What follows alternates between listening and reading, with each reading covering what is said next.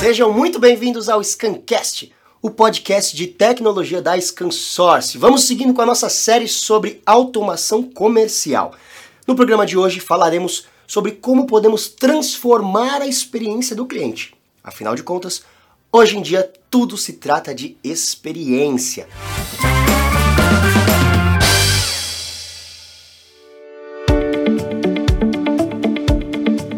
O nosso convidado de hoje é o Newton Martins, que é Territory Manager da Logic Controls, uma empresa com mais de 30 anos de experiência em automação comercial. Seja muito bem-vindo, Newton. Obrigado pelo convite, Alberto. É sempre muito bom reencontrar velhos amigos e conversar sobre varejo e tecnologia. Temos hoje também o nosso companheiro nessa série sobre automação comercial, o Renato Fonseca que é gerente de desenvolvimento de negócios da ScanSource e diretor da Associação Brasileira de Automação para Comércio, a AFRAC. Bem-vindo mais uma vez, Renato. Olá a todos, muito obrigado mais uma vez aqui, hoje na presença de um grande amigo, não velho amigo, como ele disse ali, não somos tão velhos, Newton, mas estamos aí. Obrigado aí, vamos embora bater um papo aí bem legal com todo mundo. Legal, legal. Bom, vamos lá. Newton, quando falamos em experiência do cliente, logo pensamos em lojas com ambientes para experimentações e diversos cenários diferentes, né? Com a crise sanitária de 2020, essa percepção ela mudou muito. Então diz pra gente, como que o conceito de experiência do cliente mudou no varejo nos tempos atuais? Bom, Alberto, é, o celular definitivamente passou a ser o principal canal de comunicação com o consumidor. Durante a pandemia, né, impulsionado por essa quarentena, 2020, a gente viveu um boom na oferta de aplicativos. Sem dúvida nenhuma, hoje temos muito mais aplicativos instalados no celular do que a gente tinha em 2019. Apps de entrega, aplicativo de notícia, mídias sociais e grupos de WhatsApp hoje ocupam boa parte do nosso dia. Então, eu acredito que engajar consumidores e um atendimento diferenciado através desses canais pode trazer bons frutos daqui para frente para o varejista. É verdade, é interessante você falar isso, né? Porque é verdade, né? A gente perde um pouco dessa noção, mas o celular virou um grande shopping na nossa mão, né? Tem loja de tudo. É verdade. E, e o engraçado, né, que antes você assinava um jornal, né? Puxa, aquilo te satisfazia perfeitamente. Não, hoje já li um jornal. Agora se assina vários canais para ter a mesma informação, uma informação mais completa. E a mesma coisa para o varejo. Antes, eu me lembro quando eu era pequeno, no dia do meu aniversário, meus pais, meus avós me levavam numa loja específica para comprar. Hoje você pesquisa internet, você compra na internet, você compra em loja física. Nossa, o que não falta é canais diferenciados para poder fazer essa compra. Sim, sim, isso é bem interessante, né, Nuto? Essa, essa crise sanitária trouxe isso, né, essa revolução. Mas é, você acha que o varejo estava preparado para isso ou não? Também tomou um susto como todo mundo? Olha, a tua pergunta é interessante, teu comentário é bem interessante. Eu acho que não. Em algumas regiões, é, os Estados Unidos estava mais preparado para isso. O americano, o norte-americano, já tinha adotado a cultura do aplicativo. No Brasil, isso não era muito utilizado, né? a gente tinha poucos aplicativos no celular. Por outro lado, empresas que já trabalhavam com delivery, que já trabalham, que nasceram nesse período da pandemia, as dark kitchens, esses caras tiveram um oceano azul por vários meses. Então, quem já trabalhava, ótimo. Quem nasceu nesse período, oceano azul. E, e aos poucos o varejo vem entrando, se adaptando e também começa a colher bons frutos nisso. Entendi, entendi. É, isso é bem interessante, né? Essa, essa revolução, né? Se a gente pode falar que teve algo de bom em toda essa experiência que estamos vivendo, é essa revolução tecnológica, né? Que trouxe mais tecnologia, assim, mas mais, aí, mais experiência, né? Mais experiência pra gente nesse sentido, porque realmente foi uma. Houve um avanço muito grande, né? O que você falou. Quem não tinha, fez da noite pro dia ou investiu, né? Saiu alguns meses atrasado, mas investiu. Quem já tinha, aprimorou e novos negócios foram sendo lançados aí. Isso é bem bacana aí. E é engraçado que é, é o bom e velho. Se Maomé não vai à montanha, a montanha vai a Maomé, não é verdade? O, o, os negócios tinham que continuar rolando. Né? As transações tinham que continuar sendo feitas. É, se a pessoa não vai até a loja, a loja foi até o bolso da pessoa, tá lá dentro, juntinha, e às vezes até vibra no seu bolso. E a gente fala muito tempo de Omnichannel, né? A gente vê isso há muitos anos. Eu lembro na nossa primeira NRF a gente ouviu falar muito disso. E é um, um conceito que está chegando, né? Você vê que tá, começa a ser implementado no Brasil. É, como esse recurso ajuda nessa experiência do cliente? Como, como o varejo pode se aproveitar do Omnichannel para melhorar a experiência para o cliente? Eu acho que a questão é o seguinte: onde a demanda vai estar? Quem estará mais preparado para atender essa demanda? É muito difícil hoje em dia você prever se as vendas, se a demanda que vai ocorrer amanhã ou no próximo final de semana, no próximo mês, se ela vai vir no canal físico ou se vai vir por aplicativo. Um exemplo: imagina num sábado de sol e calor. Os restaurantes provavelmente vão ter um bom movimento à noite. Dia quente, calor à noite, costuma ter um bom movimento nos restaurantes. Mas se for um sábado de chuva, não tenho a mesma certeza. Provavelmente vão ficar vazios. Em compensação, as vendas via aplicativo delivery vão bombar. Eu me eu morei cinco anos em Curitiba e às vezes via decepção no dono do restaurante.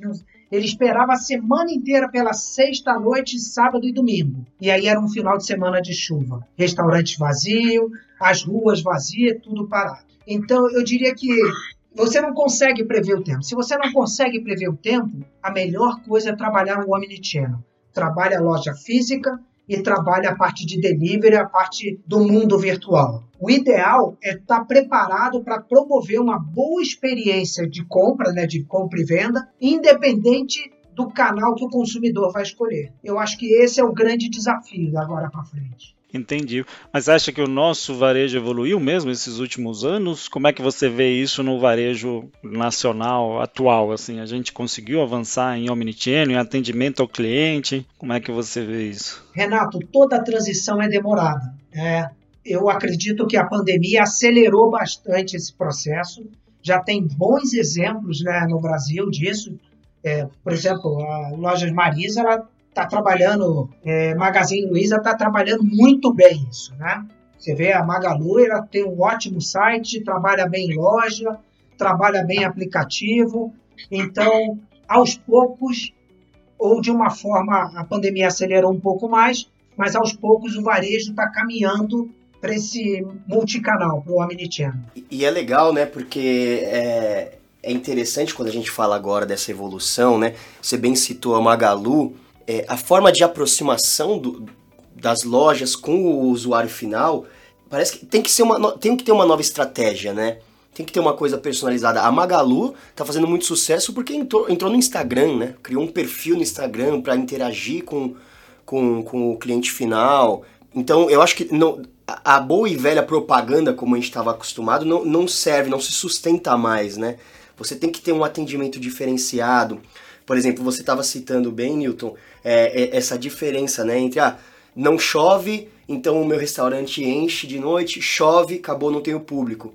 No momento desse, pensando e falando do momento atual com o Omnichannel, cara, começou a chover. Se o restaurante dele manda uma mensagenzinha no WhatsApp falando: opa, essa chuvinha boa para ficar em casa e pedir uma pizza, e manda isso para duas mil pessoas, alguma coisa ele acaba conseguindo é, reverter em venda, não é verdade? Antes o restaurante ele tinha a chance, ou varejo em geral, o único momento que ele tinha a chance de, de se relacionar com você é quando você entrava no estabelecimento dele. Hoje ele cria uma identidade com você. Ele está no dia a dia, ele te manda uma notificação, você consulta o que tem de novo. É, ah, dia dos namorados chegando, então você já começa a pesquisar, ele te manda a notificação. Então acaba criando uma verdadeira identidade, né? Um relacionamento mais profundo mesmo. Um engajamento, eu diria que é, é a palavra correta. É verdade. E, e, para, e a gente está num momento de transição, assim, né? Que essa crise sanitária acabou acelerando, com, com toda certeza. E me parece que isso seria algo inevitável mesmo. E, sei lá, daqui 10, 20 anos, como que vai ser isso, né? Não sei também. Vai ser cada vez, talvez, mais, mais presente né, no nosso dia a dia. Talvez a gente vai no banheiro e no nosso espelho vai estar tá lá, ô, oh, olha só o que eu esqueci de fazer, tá aqui a mensagem para mim. Com o comércio em funcionamento restrito, né, devido à crise sanitária, porque tá restrito ainda, né? Como que ele pode melhorar a experiência na compra do delivery? Seria mais ou menos por esse caminho que a gente está falando? Seria por esse, esse contato, essa presença no dia a dia? Ou tem mais possibilidades? Alberto, o delivery tem uma coisa. Ele é muito mais do que a venda via aplicativo. O delivery exige uma reestruturação da empresa, né? de todos os processos internos do estabelecimento comercial. Vou te dar um exemplo. Imagina antigamente um restaurante com cinco mesas, cada mesa com quatro lugares. O número máximo de pedidos simultâneos que uma cozinha receberia seriam 20 pratos. Cinco mesas, quatro lugares, no máximo, essa cozinha teria que preparar 20 pratos. Esse era o pico do movimento dele. Já com delivery, essa mesma cozinha pode receber centenas de pedidos durante uma hora. Então não basta eu querer trabalhar com delivery. Eu tenho que estar preparado para atender o volume de um delivery. Isso exige uma reestruturação total. Então, respondendo à tua pergunta inicial, eu diria que digitalizar processo, padronizar serviço e automatizar o negócio é fundamental para promover uma boa experiência no delivery. Não é mais possível, então, né, o, a pessoa abrir um restaurante, por exemplo, a gente está citando aqui restaurante, mas qualquer varejo, é, e não ir por esse caminho, não é? Não ir para um caminho da digitalização, porque ele mesmo acaba limitando, como você bem exemplificou aqui, né, com as mesas, ele acaba limitando o crescimento dele, né? É interessante isso, essa possibilidade que a internet e que esses novos tempos têm trazido. Ô, ô Newton, e você acredita que quando a gente fala em delivery, né, é, em digitalização, tec, né, o, o, a pessoa realmente se profissionalizar e se investir em tecnologia, isso está ao alcance de todos hoje ou ainda é restrito ao grande e médio varejo? Como é que o pequeno e micro consegue aproveitar isso hoje? Poxa, excelente pergunta. É, eu tenho trabalhado muito com dark kits e empresas de delivery. E é impressionante que durante a quarentena, empresas que antes eram quiosques, hoje se tomaram, tornaram assim franquias com dezenas e algumas delas até com centenas de franqueados. É, não, não precisa ser grande para poder aderir nesse segmento. Né? Pelo contrário, às vezes o pequeno ele consegue mudar, se adaptar mais rapidamente. Tem ferramenta de delivery para pequeno, para médio, para grande. Eu diria que é muito mais entender o que é o, o segmento. Opa, delivery não adianta eu ter 200 pratos no meu cardápio. Vamos trabalhar com 10 pratos, mas preparar para produzir esses 10 pratos numa quantidade absurda. Então é mais uma readaptação. Ou você pode continuar com a loja. Ah, no salão eu tenho 100 pratos, mas para delivery somente 10 pratos. Entendi. É interessante essa, essa reorganização, né? Deixa eu só fazer uma pergunta, Renato, antes da gente seguir antes da gente seguir, porque é, é, são duas perguntas, na verdade, que eu tenho. Primeiro, esse termo Dark Kitchen, eu nunca tinha escutado. O que, que ele é? Me, me diz um pouco mais. É isso eu quero entender se, se isso tem a ver com o que eu vou falar depois. Dark Kitchen é o seguinte: é, é, imagina o seguinte, é uma cozinha industrial, é um ambiente onde tem várias cozinhas industriais, cada uma delas trabalhando para uma marca. Então, você imagina um galpão, não necessariamente um galpão, um galpão onde tem seis cozinhas industriais. Uma para atender uma marca de hambúrguer, um, uma marca de japonês, uma marca de comida chinesa, outro de mexicana e por aí vai. Então, quando você faz o pedido lá no aplicativo, é, você fez daquela marca de comida chinesa, perfeito. Mas ela cai nesse estabelecimento direto nesse, nessa cozinha que fica lá dentro. Então, Dark Kitchen são empresas especializadas em montar cozinhas industriais para atender diversas marcas. Que interessante. Aí você consegue até reduzir bem o seu custo, né? Porque você só mantém a cozinha, você não tem o gasto com, com o resto do salão e tudo mais. Muito legal. E essas empresas já estão preparadas para exatamente gerenciar a quantidade de pedidos. Tem uma, uma empresa, uma Dark Kitchen em São Paulo, um cliente nosso, que chega a atender num final de semana, assim, num dia, numa noite de sexta, numa noite de sábado, de 5 a 7 mil pedidos por noite. Nossa, cara. É uma é loucura. É um movimento absurdo. É, São Paulo também tem muita gente, né? E é um centro, centro gastronômico absurdo. E aí tem um outro ponto aqui que o, o Renato comentou, que eu acho interessante, né? É, que você. E eu adoro quando a gente traz para isso, né? O, o pequeno. Eu quero saber do pequeno, do micro é, porque no final das contas é isso que gera a massa, né? E aí tem um fenômeno que eu tenho observado que tem surgido muito. Então você abre lá o aplicativo de, de, de comidas, o iFood ou qualquer outro que você utilize, e aí tem muitos restaurantezinhos que surgem que, que é a pessoa na casa dela. Ela, ela não, não tem um local, né? Ela, ela fala, bom, eu sei cozinhar, vou preparar um negocinho aqui da minha casa e coloco no iFood. E tem muita gente fazendo isso. Então essas possibilidades novas são muito legais, né? Das pessoas é, poderem trabalhar de casa. Experimenta colocar no Google marmitaria digital. Você vai ficar impressionado a quantidade de empresas que hoje funcionam como marmitaria digital, como marmita mesmo. Antes o cara entregava a quentinha para você, hoje tem várias empresas, empresas às vezes de duas pessoas, né? Que embala e a velha cozinheira que preparava as quentinhas dela, só que fazendo isso no mundo digital. É impressionante. É, isso, isso é bem legal, você vê assim, e você vê em outros segmentos, né? Esse, ontem eu descobri, por exemplo, que agora tem um aplicativo é, para catadores de sucata.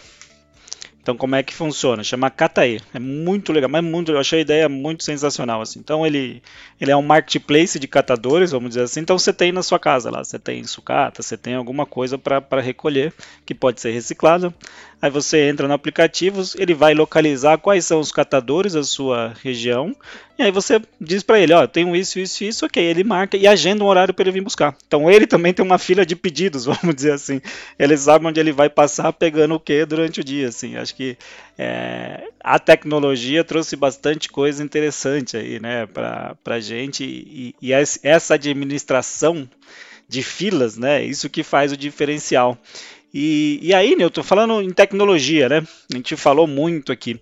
É, e, e, como esse processo tecnológico revoluciona e cada vez mais, né, e traz uma melhor experiência de compra para o cliente, assim.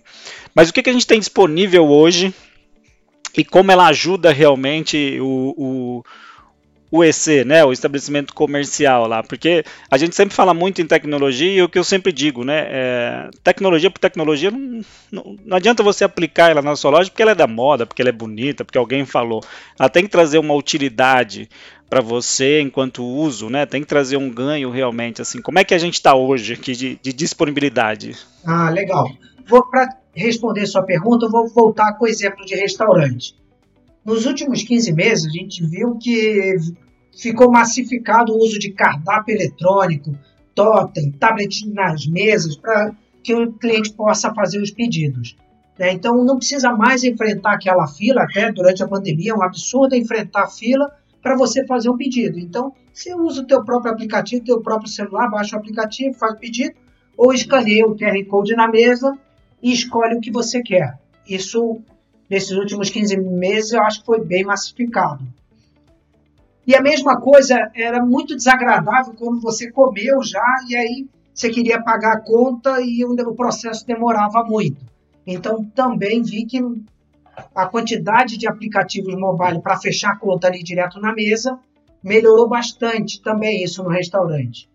Mas já já nós vamos ver o, o Pix realmente entrando para o comércio. Hoje se usa muito o Pix para transação, para débito e para crédito, né, para transferência de fundo, mas no varejo a gente ainda não vê o funcionamento ainda sendo utilizado, né? E eu acredito que já já o Pix dinâmico vai massificar. Nos próximos 12 meses, nós vamos ver uma, assim, uma aceleração na adoção do Pix dinâmico e isso vai reduzir muito fila em fast food. Sobre o Pix, né? Eu acompanho de perto, por ser um mercado hoje que eu trabalho.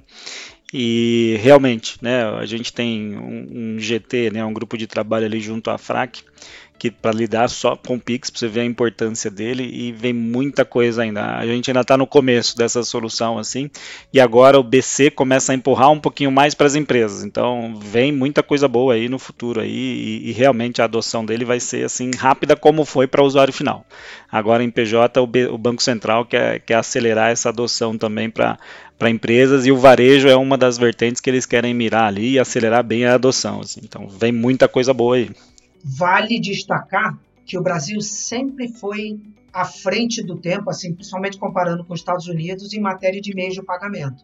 a gente adotou aqui o cartão com chip bem antes do mercado americano. Sim, sim, sim. E a gente tem, e também vale destacar que nós somos um dos países mais seguros no nosso mercado financeiro. Assim. Então, é, no começo do Pix houve ali uma dúvida se ele era seguro, houveram aí notícias de, de fraudes, de, né, de roubo realmente.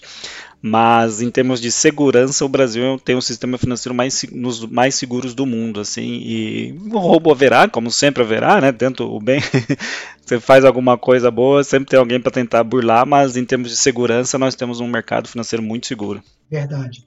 E a outra tecnologia que eu acredito que vai entrar muito, que já está entrando muito forte no segmento de restaurante, é o KDS, o Kitchen Display System. Esse principalmente para é, restaurante de alto rendimento, de alta performance, dark kitchen, empresas de delivery, fast food, a adoção dele vai ser muito forte daqui para frente, porque ele traz a, ele facilita o dia a dia as tarefas de dentro da cozinha. Né? Ele ele torna as tarefas ali, o momento da produção, bem mais fácil. Ele consegue gerenciar o tempo de preparo dos alimentos ele garante que todos os pratos de uma mesa fiquem prontos ao mesmo tempo. É horrível, né, quando você sai para jantar com os amigos e cada um recebe o prato num momento diferente, né? Fica sempre aquele inconveniente. Não, come, senão esfria. Não, vou esperar você. Né? Isso é horrível, né? É a famosa marcha dos pratos. E um KDS faz isso, né? Ele garante também que todos os pratos tenham, saiam com o mesmo visual, saiam padronizados. Então, é uma tecnologia que veio para dominar as cozinhas de restaurantes no Brasil. Lá nos Estados Unidos, eu diria que 95%, resta 95 dos restaurantes usam o KDS. No Brasil, a gente ainda deve estar abaixo de 10%, mas a adoção vem crescendo absurdamente. Interessante, né? A gente vê esse movimento e, e, realmente, né, é um incômodo quando você vai em algum lugar e você espera, ou os pedidos vêm em desacordo ali, né? Você pede, é, é, você, quer, você quer ver dar errado, você pede para trocar algum, algum componente ali do prato ou de alguma coisa, né? Isso e, e também tem, tem a situação, né, de um recebe, outro não. É interessante ter ter essa patronização e usar essa tecnologia a favor para que o cliente realmente tenha uma boa experiência ali e se sinta feliz com o que ele satisfeito com o que ele pediu, né? Isso é bem interessante o uso da tecnologia para isso, satisfazer o cliente, né? No final é isso, né? A gente tem que satisfazer o cliente para que ele volte, compre mais e consuma mais para que você venda mais, né? O Alberto que gosta de clientes pequenos, imagina aquele cara que era um box antigamente, no, no começo da pandemia ele era um box, o negócio dele cresceu no delivery, ele franqueou o negócio dele, ele já tem 50 franqueados. Nesse curto espaço de tempo, ele saiu de um box para 51 lojas. Será que as 51 lojas estão trabalhando dentro do mesmo perfil? Estão entregando a embalagem com o mesmo visual? O KDS permite isso, porque na hora que vem a produção, ele abre na tela os ingredientes, o modo de preparo e uma foto. Então, quem está montando ali o prato já sabe que ele tem todos os itens que ele tem que colocar e a forma que ele tem que montar a quentinha. Então, é, é perfeito para quem pensa em franquear e quem tem a necessidade de produzir muito rápido. É, não é maravilhoso. Eu fiz um Power Minute aqui pela Scansource falando sobre o KDS, né? E então eu dei uma pesquisada e eu achei ele maravilhoso, até porque se você for parar para pensar, qual é o momento que a pessoa está mais de mau humor no dia é quando ela tá com fome. Você pode ser um amor de pessoa. Se você tá com fome, senta e sua comida não vem, cara, acabou. Você fica pé da vida, né? E aí, é quando você você tem inclusive os maiores problemas e discussões em restaurantes é nesse momento, né? Um pedido que chega errado ou, ou perder um pedido, né? Isso acontece muito. Sabe que, inclusive, durante, a, durante essa crise sanitária, é, eu, eu, pedi muito pelo, pelo iFood, pedi muita comida. Teve um dia, é, um restaurante grande, não vou citar o nome aqui, mas um restaurante grande, de renome. A gente fez o pedido, morrendo de fome, minha esposa e eu, a gente tinha feito nosso filho dormir, e não chegava, e não vinha, e não vinha, e não aparecia. E a gente estava no aplicativo, estava lá preparando, blá, blá, blá. fechou o restaurante e eles não. Eles perderam o nosso pedido. Apareceu, cobraram, entrou o pedido e eles não enviaram. Restaurante grande. A gente não tá falando de linha pequena, não. Restaurante grande. não entregaram. E aí depois a gente teve que pedir um cancelamento é, para fazer um estorno do dinheiro pro cartão de crédito. Mas até, mas isso já era mais de meia-noite, a gente não tinha comido ainda. Aí, dormiu, comeu um pão, né? É. dormir, comer um pão e pronto. Come um pão, toma um gole, um copo grande de água e vai dormir. E vai que vai e dorme, né? É, é realmente é um incômodo. Esse é o pesadelo de um dono de restaurante. Ele se prepara para poder te atender, faz tudo, reza para que comece a bombar os pedidos e aí um pedido escorre pelo ralo. Não pode. E a tecnologia vem para exatamente isso. É, não só né, a gente está tá centrado muito aqui no, no, food, né? Mas quando você olha em outros, em outros mercados, também tem a falta do, da, não sei se é a falta do uso da tecnologia ou a falta de preparo também, porque é aquilo, né? Não adianta você pôr uma tecnologia em si, mas você não preparou os seus funcionários para esse atendimento, né? Eu recentemente tenho uma, uma passagem aí, é, um, de, um, um, depoimento, né, que aconteceu comigo. A gente comprou uma camisetas ali em uma loja famosa do Rio, uma marca famosa do Rio. E era um kit, né? Quatro camisetas ali, você montava o seu kit, ok. A gente fez o pedido tem 25 dias, assim. É, e a gente não recebia, não recebia, não recebia nenhuma atualização, nem nada e tal, tal, tal. Aí, ok, entra em contato, não tem retorno, então aí está outra, outra questão também da experiência, né? Não adianta você pôr a melhor ferramenta, essa loja tem atendimento via WhatsApp, telefone, e-mail, o que você quiser. Só que não, tem, não tinha um retorno, né? Sempre aquela resposta padrão, sempre o robozinho ali. E a gente começou a ficar irritado com a situação e tal. Aí, ok. Ah, vamos ligar, não sei o que. Tá, tá.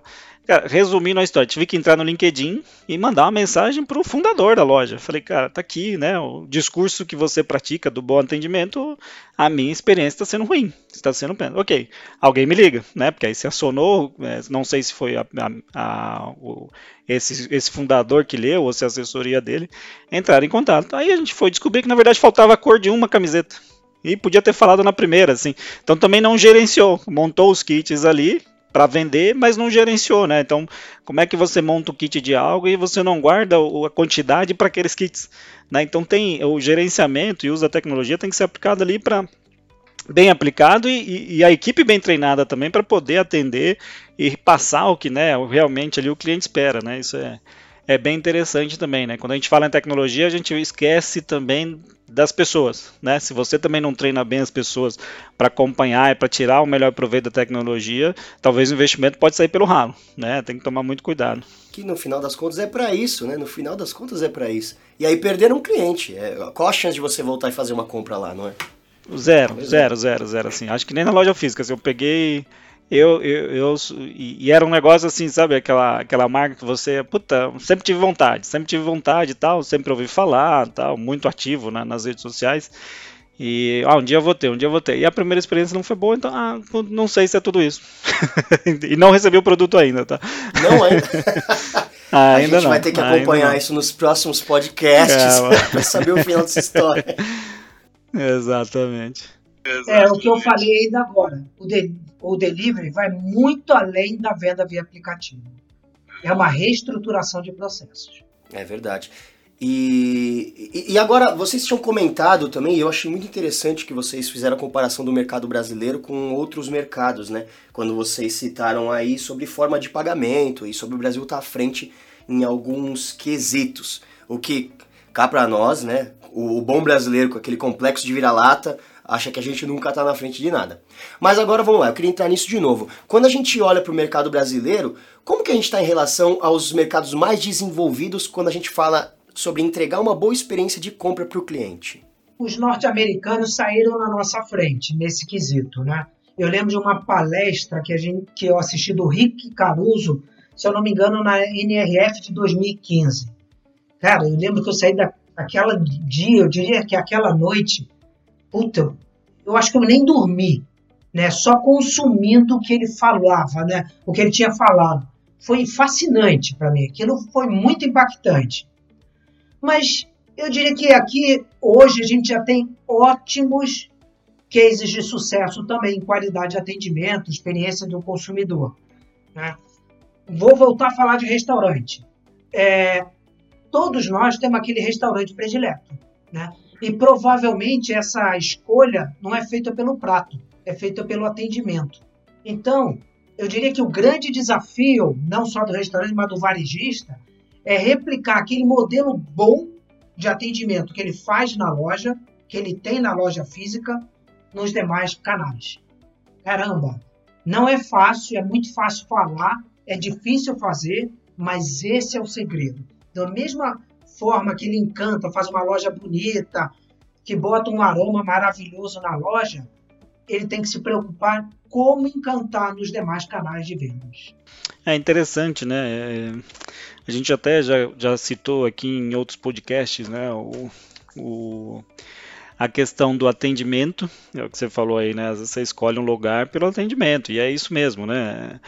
É, eu, eu sempre digo né, que não existe nada caro ou barato, depende do que ele te entrega né? Algo que você pode julgar muito barato e, e, te surpreende, é muito bom, né? Quando a gente fala em restaurante, às vezes você vai ali num restaurante da esquina, que sei lá, é 15 reais o prato, mas o prato é uma delícia, você fala, pô, isso aqui é muito barato, né? Aí às vezes também você vai num lugar que é muito chique, muito caro, mas aí você é atendido mal, você não consegue estacionar, por exemplo, demora para vir seu prato, porque a cozinha pode estar uma bagunça ou não, né? O cara não anotou direito ali também. E aí você fala, pô, isso é muito caro, né? A experiência que isso te traz, assim, é o que conta bastante, né? E aí é o que você falou, passa do atendimento, do, do início, né, da chegada até a você ir embora, né? Ou então passa, né, da experiência. Pô, como é que é a experiência de compra aqui? Eu demoro muito para comprar, né? Porque, a, a, como você citou aí dos aplicativos, tem, tem uma, uma explosão aí, né, o maior que a gente tem no Brasil de delivery é o iFood, mas alguns, eu vejo que alguns varejos fizeram deles, né, pegaram ali um white label, alguma, um IM, né, e, e, fizeram deles, mas aí você vê que o processo de, a experiência ali de comprar no aplicativo, você fala, putz, isso aqui é meio, né, não é tão intuitivo, ou, ou tem muitas etapas, né, tem muito mais etapas do que você já está habituado, assim, e aí até entrega, né? A gente até falou em uma da, do, dos podcasts aqui que é, da pizzaria, o mais importante, né? A, a, eu tenho parentes que tem pizzaria, o mais importante do, da pizzaria é o motoboy. Que o cara pode desistir ou, ou, ou, comprar mais por conta do entregador. Se o entregador for muito grosso com a pessoa, a pessoa nunca compra, nunca mais compra lá. Independente se a pizza é uma delícia. Mas se o entregador for simpático, muito bom, foi rápido, a pizza chegou direitinho, a pizza pode ser até mais ou menos, mas a pessoa volta a comprar, né? Então tem, tem muito. É, tem muita tecnologia a ser investida, mas ainda tem muita interação humana, né? Que a gente tem que tomar cuidado com isso também. Que fora é ruim, se a gente olhar o mercado americano, você conhece muito bem, Newton, pedir alguma coisa no restaurante diferente do script ali é um, é um horror, né? Pedir para dividir a conta, por exemplo. Pô, os caras querem matar a gente, né? Você contou um case de um, de um pedido de delivery que não foi bem. Eu vou contar então um que foi ótimo esse final de semana. Me deu vontade de tomar uma cerveja especial e aí eu pedi no Zé Delivery né? Porque ele já entrega gelado, né? E aí eu pedi seis de uma cerveja, seis unidades de uma cerveja especial. Cara, eu, eu pedi, deu dois minutos, toca o meu telefone. Era a gerente lá, sei lá, uma pessoa do Zé Delivery. Olha, seu Newton, eu não tenho as seis gelados, eu tenho três muito geladas e três mais ou menos. Posso mandar assim mesmo? Eu vou, claro, pode. Porque aí eu boto no freezer, dá tempo, ah, vai ficar perfeito. Dito e feito. Quando chegou em casa rapidinho, o cara me avisou: olha, essa aqui acho que estão bem geladas, essas aqui separadas acho que não estão muito bem geladas. Quer dizer, mesmo o motoboy ali na hora da entrega, ele sabia, ele já foi informado o que ele precisava falar para mim. Então, foi uma experiência fantástica. Eu agora ele faz parte, né, vou usar sempre o Zé Delivery, que é perfeito. Entregou rápido e ainda me deu as dicas de como, do que fazer, né? Perfeito. Não, legal, legal, né? Isso é, isso é interessantíssimo, assim, e, e como faz e, e, como faz diferença, né? Tá todo mundo alinhado com o discurso, né? Isso é muito, isso é muito importante. Eu tô ali agora para trazendo para o nosso mundo, né? Quando a gente, nós estamos aqui, distribuição, canal, você já teve do lado de Bematec, hoje na loja Controls, então sabe o quão o canal é importante, né? E, e, e o nosso canal, como é que ele pode é, como é que ele pode se, não, não diria se aproveitar, mas participar desse mercado e levar mais opções para que o cliente dele entregue uma experiência melhor para o cliente. E o nosso canal está preparado para isso? Como é que você enxerga o nosso canal nesse processo todo? Eu acho que o canal também está sofrendo uma transição, né? não tenho dúvida nenhuma. Considerando que tecnologia, marketing inovação são os pilares que sustentam uma marca, eu diria que hoje o canal tem que botar menos foco no preço e colocar mais e ofertar mais ferramentas que entreguem é, a solução do problema. E ferramentas, o principal, gestão, que não adianta você ter, como você fez lá, teve uma experiência ruim, teve uma, um ótimo aplicativo de compra, o cara, essa marca fez uma ótima propaganda, mas falhou na gestão. Poxa, esse pedido está parado aqui dentro já tem cinco dias que está acontecendo? Vamos fazer contato. Ele não teve a gestão do estoque, não teve a gestão do tempo da entrega do pedido. Então, foco na solução e foco solu na solução do problema e, e ofertem é, produtos que melhorem a gestão do, do varejista. Eu acho que esse é o grande detalhe. Entendi. E você falou em transição aí, como é que você enxerga o nosso canal hoje? Assim, nosso canal ele está melhor preparado do que antes ou ele ainda precisa ainda avançar mais um passo quando a gente olha para a automação comercial? Eu acho que a gente já tem bons exemplos de venda de solução, bons exemplos. É, há um ano atrás a gente tinha poucos exemplos, hoje a gente tem já uma quantidade boa, mas ainda a venda de por preço ainda é muito forte. Então é uma adaptação lenta, mas que vai ocorrer. interessante, né? Interessante a gente ver o nosso canal se transformando, né? A gente olha, eu entrei nesse mercado ali em 2010, eu sempre vi esse canal um pouco como era o canal de TI lá atrás, começou começa num processo de profissionalização e ele foi obrigado, né, por muito tempo se profissionalizar e realmente levar mais tecnologia e soluções para os clientes dele, né? Se preocupar menos com, com a legislação e mais com a tecnologia e o que ele pode entregar ali de, de solução para esse cliente. Assim, é interessante ver essa transformação também do nosso mercado como um todo. É, tecnologia, marketing e inovação é o que vai diferenciar o varejo. Eu não tenho dúvida nenhuma. Ah, com certeza. E, e automação comercial é a palavra dos próximos anos, com certeza, né?